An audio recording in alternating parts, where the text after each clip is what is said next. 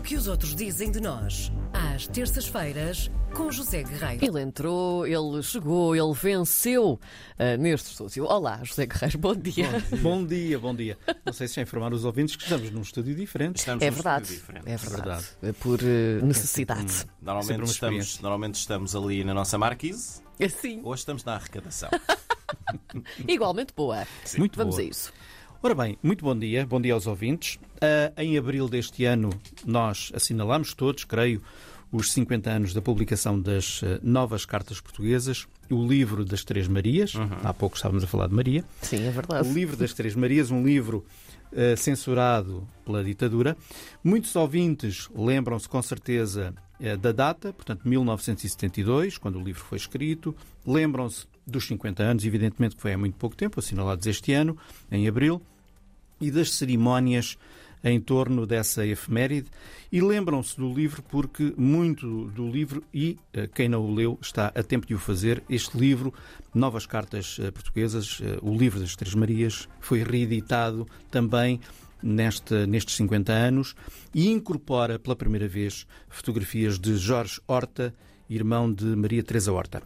Quando o livro foi publicado, em 1972, Salazar já não governava, Sim. não é? Mas Portugal Pois. continuava a ser, Mas, mas uma ditadura fascista, não é? sim. E, portanto, temos aqui três mulheres, a Maria Isabel Barreno, Maria Teresa Horta e Maria Velho da Costa, que escreveram este livro denunciando a situação política e social das mulheres, mas mais do que isso era também uma obra literária coletiva, um livro escrito a três e muito importante, talvez algumas pessoas não saibam, sob o compromisso de as autoras nunca revelarem até hoje a autoria individual dos textos. Ou seja, quem escreveu o quê ninguém sabe. Ninguém sabe. Isso é fantástico, Até não sabia hoje. disso. O segredo Sim. se mantém.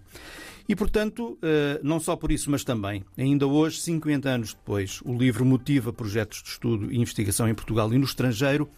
E, claro está, no estrangeiro, por exemplo, nos Estados Unidos da América. Ora bem. Esta conversa toda para, Para chegar até aos Estados até Unidos. aos Estados Unidos. Porque de amanhã a oito dias, quarta-feira, dia 26 de outubro, a professora Ana M.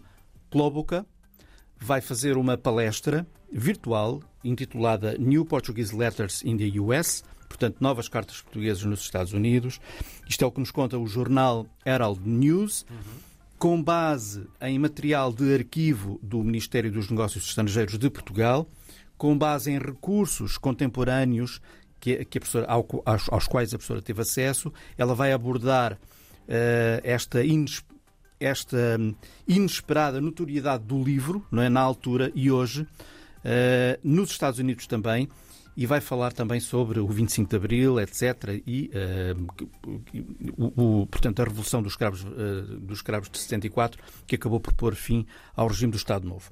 Portanto, Ana Klobuka, eu acho que é assim que se diz, ela, aliás, assina Ana M. Klobuka, é professora universitária, professora de Português e Estudos da Mulher e de Género, trabalha no Departamento de Português da Universidade de Massachusetts, no Dartmouth, não sei se deve ser um, um distrito lá do sítio, não sei. Recentemente ela ganhou uma bolsa sobre a qual eu me fui informar, que se chama Fulbright, que é uma bolsa super prestigiada, é uma bolsa patrocinada pelo Departamento de Estado norte-americano e, portanto, é uma bolsa para ela investigar a história literária e cultural da mulher em Portugal. Eh, em declarações ao jornal, ao Herald News, ela conta que, ao abordar a obra das Três Marias, pretende contar uma história diferente do modernismo português, que olhe de um modo muito abrangente, mais profundo para a participação feminina na esfera cultural e literária que, até determinada altura, como sabemos, era claramente dominada pelos homens, não é? Ali nas primeiras longas décadas, eh, primeiras décadas do século, do século XX. Portanto, a não esquecer, na próxima quarta, este webinar, é assim que se diz, não é? Quarta já amanhã, não é? Não, quarta, da- Quarta da, da- da outra semana. da sim. outra Quarta semana, da portanto, da manhã a oito dias, um we- este webinar. eh, Eu vou deixar o, portanto, o sítio onde as pessoas se podem inscrever previamente, se quiserem, Certo. eh, no, portanto, no, no podcast do, do programa. Já agora, eu estou, estou um bocadinho mais longo, mas quem tiver interesse suplementar no trabalho de Ana M. Klobuka, saiba que ela tem eh, obras publicadas em Portugal. Por exemplo, tem um livro sobre Mariana Alcoforado. Não sei se conhecem. Nascida em mil...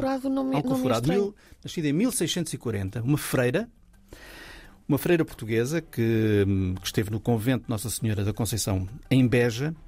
E ela interessou-se por esta pessoa e interessou-se por outras pessoas. É uma questão de pesquisarem sobre esta, esta mulher, Clóboca, uma, norte-americana que adora Portugal. E adora vistos, pessoas, E adora pessoas, pessoas desconhecidas. Sim.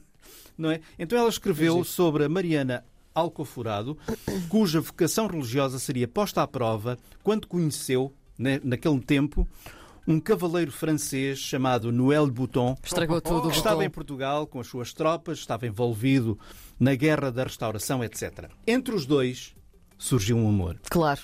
Ah, botão. Um amor impossível, não é? Sim. Impossível. Os tempos eram outros. Certo. E ela acabaria por escrever também uma coisa que se chama, e há um livro publicado que se chama Cartas Portuguesas.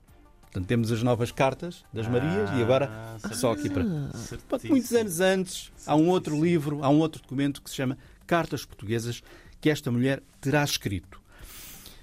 Terá escrito porque há uma controvérsia eh, que persiste até aos dias de hoje. É que a Mariana Alcoforado existiu, o Noel Bouton, por quem ela se terá apaixonado e ele por ela, também existiu, e a polémica reside no facto de não existir certezas sobre a atribuição da autoria dos textos que são atribuídos a ela, não é? Alcoforado. Porque pode não ter sido ela a escrever aqueles livros, mas há um mito que admite que sim, que foi ela. E é sobre esse mito que trata o livro da Ana Kloboka, sobre o mito, esse mito, e isto é um livro, se quem estiver interessado, hum, é um livro editado pela imprensa nacional Casa da Moeda.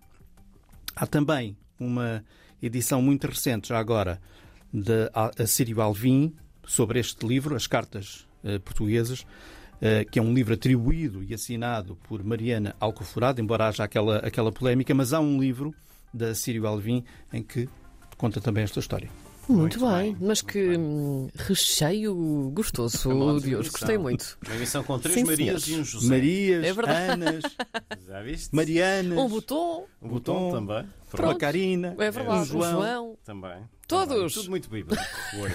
Maravilha. José Guerreiro, obrigado. Obrigado eu. Obrigada.